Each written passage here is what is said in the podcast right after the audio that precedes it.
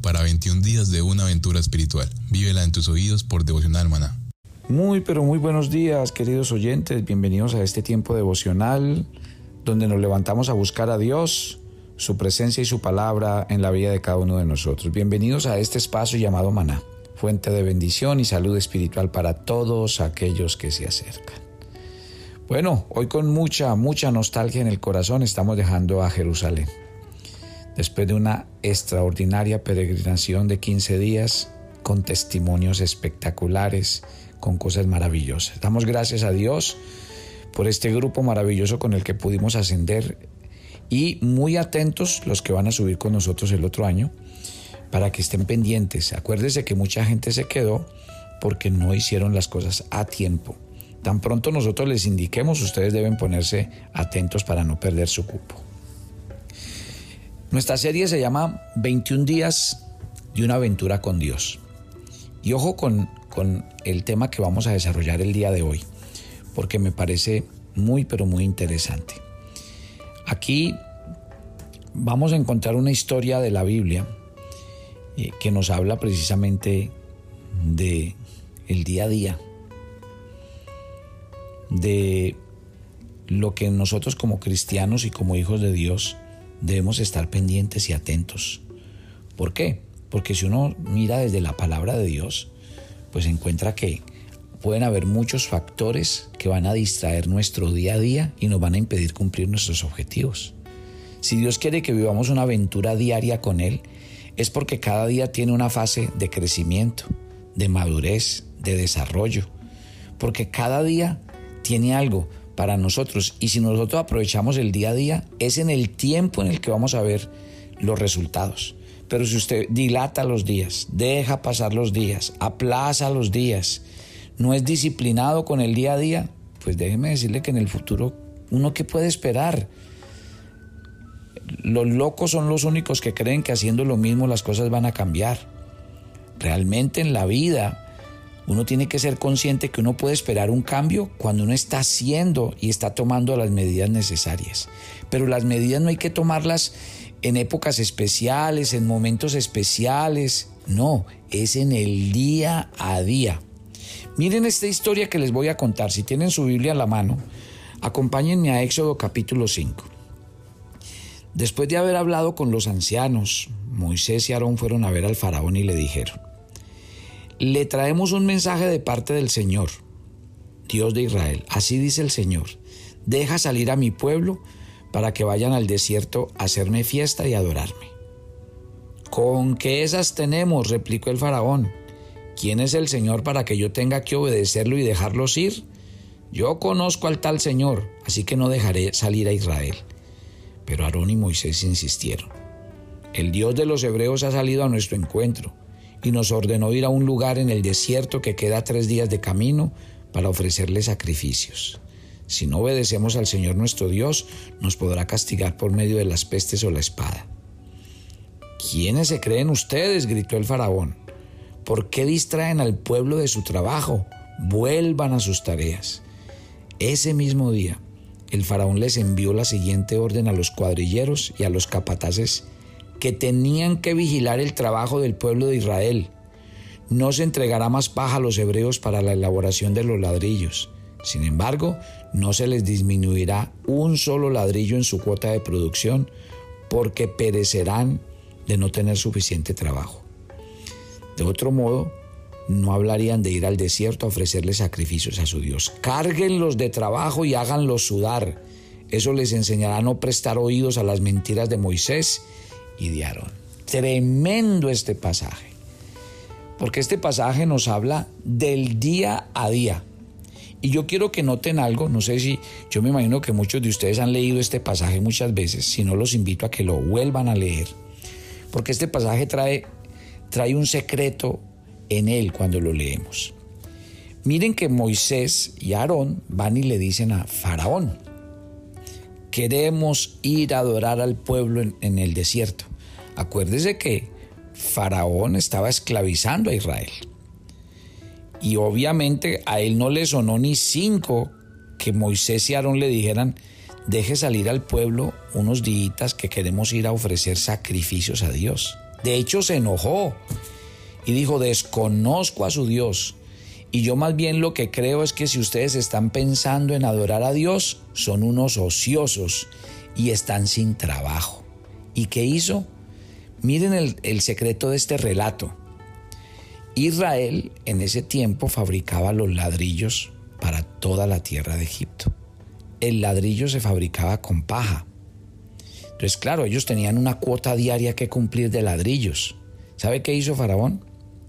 Les dijo, como ustedes les traen la paja para que construyan los ladrillos, ya no les vamos a traer la paja. Ustedes van a ir a recogerla y van a producir el mismo número de ladrillos. Mire el secreto de la orden. ¿Cuál es el secreto de la orden? Faraón quería que trabajaran más, pero que terminaran produciendo lo mismo. ¿Eso qué iba a implicar? Mayor trabajo e igual resultado. O sea, realmente la orden de Faraón era buscar que el pueblo estuviera 100% ocupado y cargado para que no tuviera que pensar en nada. Y si usted se pone a pensar en este pasaje el día de hoy, pues el diablo sigue haciendo lo mismo. Sigue haciendo la misma tarea que Faraón con su pueblo. Él quiere mantener a la gente ocupada, distraída y haciendo miles de cosas, pero al fin y al cabo sin resultados. La gente frustrada, porque la gente vive frustrada de trabajar, trabajar y no lograr nada, no alcanzar nada, no llegar a ningún objetivo, no vivir mejor, no comer mejor, no tener mejores vacaciones, no poder darle más cosas a sus hijos. Esa es la realidad. ¿Y cuál es el problema, mi querida familia? Que seguimos cometiendo el mismo error. La gente cree que es trabajar más. La gente cree que es dedicarse más horas de trabajo, más horas de esfuerzo, más horas de dedicación y por eso hoy el mundo vive esclavo del trabajo. Vive esclavo de las obligaciones. Yo no estoy diciendo y nunca he predicado a través de Maná que Dios bendiga la pereza, que Dios bendiga la ociosidad. No, Señor. Dios no patrocina ni la pereza, ni la ociosidad, sí que menos la negligencia. Dios quiere que sus hijos sean diligentes. Dios quiere que nosotros hagamos el trabajo bien hecho. Dios quiere que sus hijos se esfuercen y sean valientes. Pero una cosa es hacer el trabajo bien hecho una cosa es trabajar diligentemente, una, una cosa es hacer las cosas bien, pero sin dejarme esclavizar, sin estar trabajando más del tiempo que tengo que trabajar, dejando pasar mis prioridades. Hoy la gente es esclava del trabajo y tienen más cosas, tienen más casas, tienen más lujos, tienen más carros últimos modelo, pero tienen menos paz, menos salud emocional, menos salud mental, menos vida familiar, menos tiempo de descanso y vida personal. ¿De qué le sirve al hombre? Recuerden que el hombre más rico del mundo tuvo toda la autoridad para decirnos, el sabio Salomón, que no vale la pena el trabajo con el que el hombre se esfuerza de día y de noche. Cuando al fin y la conclusión es que el hombre no se lleva nada. Mi querida familia, yo no le invito a que revise dentro de dos, tres, cinco años. Yo lo que lo estoy invitando en esta serie es a que revise su día a día. Y en su día a día, usted tiene que entender una cosa, que usted no se puede dejar desviar de sus prioridades. Usted tiene que dejar que el Espíritu Santo trabaje en su vida día a día y si Él hace la obra, Él mantendrá su vida revitalizada. Miren, ¿No han notado? Le voy a decir cómo vive la gente de este, de, en este tiempo. La gente en este tiempo, claro, vive en mejores casas, en mejores carros, tienen mejores condiciones de vida, pero váyalos, véalos vivir. Están estresados, están preocupados, están ansiosos, no descansan. La gente no duerme bien. La gente vive empastillada.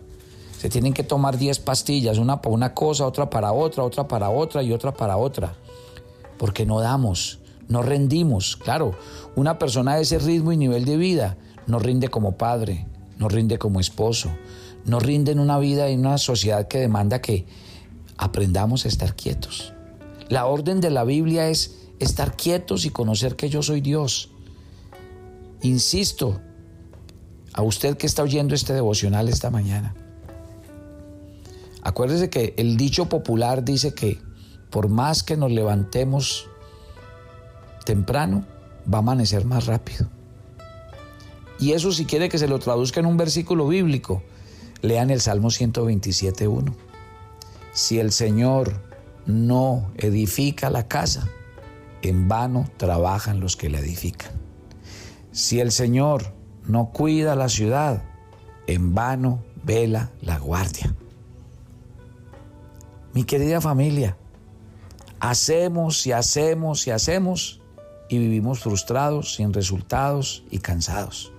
Ese no es el ritmo.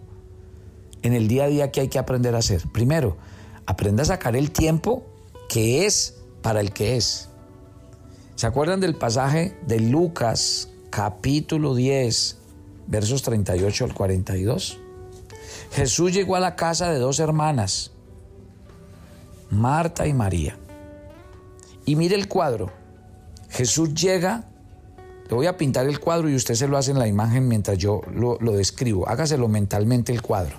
Jesús llegó a la casa de este par de hermanas y las dos actuaron totalmente diferente ante la presencia del Mesías. Cuando Jesús llegó a la casa, Marta dijo, ay, qué pena con el maestro, esta casa toda desordenada. Y mientras Jesús estaba en la casa de ella, ella revoleteó y fue, limpió, organizó, hizo, lavó, puso todo en su sitio. Pero cuando ya terminó, ya el maestro se iba de la casa. María, cuando vio al maestro, se sentó a sus pies. Que se caiga la casa encima, pero el maestro no viene todos los días a mi casa. Yo lo voy a oír. La conclusión de Jesús cuando visitó a estas dos mujeres en su casa esta fue la conclusión de Jesús. Marta, Marta, afanada y turbada estás con muchas cosas que hacer, pero María ha escogido la mejor parte, la cual no le será quitada. Piensa en el devocional de esta mañana. Dios quiere que usted viva una aventura diaria con Él. Y la aventura diaria es no se deje doblar el trabajo. No se deje oprimir por Faraón. No deje que Faraón le robe la experiencia de usted ir a adorar a Dios. Y le voy a hacer una advertencia. Cada vez que usted tome una decisión de orar y buscar a Dios, el diablo le va a poner algo para que no lo haga. El diablo siempre le va a poner algo para distraerlo o para decirle que usted no tiene tiempo para las cosas espirituales. Se lo advierto. Y le va a pasar todo el tiempo. Usted se va a levantar todas las mañanas y va a separar la primer media hora de su vida al Señor. Va a escuchar su devocional maná y luego va a tomar la agenda, va a leer el texto del día y va a llenar las preguntas. Nunca se deje robar ese tiempo. Ese tiempo es suyo y de Dios. Ese tiempo marcará su vida espiritual. Nosotros lo acompañamos. Nosotros estamos con usted todos los días. Hay un gran número de personas así, entonces usted se va a sentir parte de una gran familia que estamos en la misma tarea. ¿Cuál? Quedarnos con la mejor parte, la cual no, no nos será quitada. ¿Cuál es la mejor parte? Oír al Mesías, oír al Maestro, oír su voz, su instrucción, su dirección. Así que yo le invito a los matrimonios. Tengan la agenda devocional los dos y entre los dos se animan y se motivan. Yo le invito a los papás, denle ese regalo a sus hijos. Te voy a colocar una agenda devocional en tu mano y te vamos a ayudar. Por eso es que los domingos en la agenda devocional se llama el maná familiar. Y ahí van a hablar todos de lo que escribieron en la semana, de lo que Dios les edificó, les enseñó. Créame que lo que estamos poniendo en su mano para el 2023 de la agenda es un tesoro. Tómelo como un tesoro. Por eso nuestra invitación es a que haga un regalo este año en Navidad, regalando la agenda devocional a sus seres queridos, a una persona que usted quiere que escuche la palabra de Dios.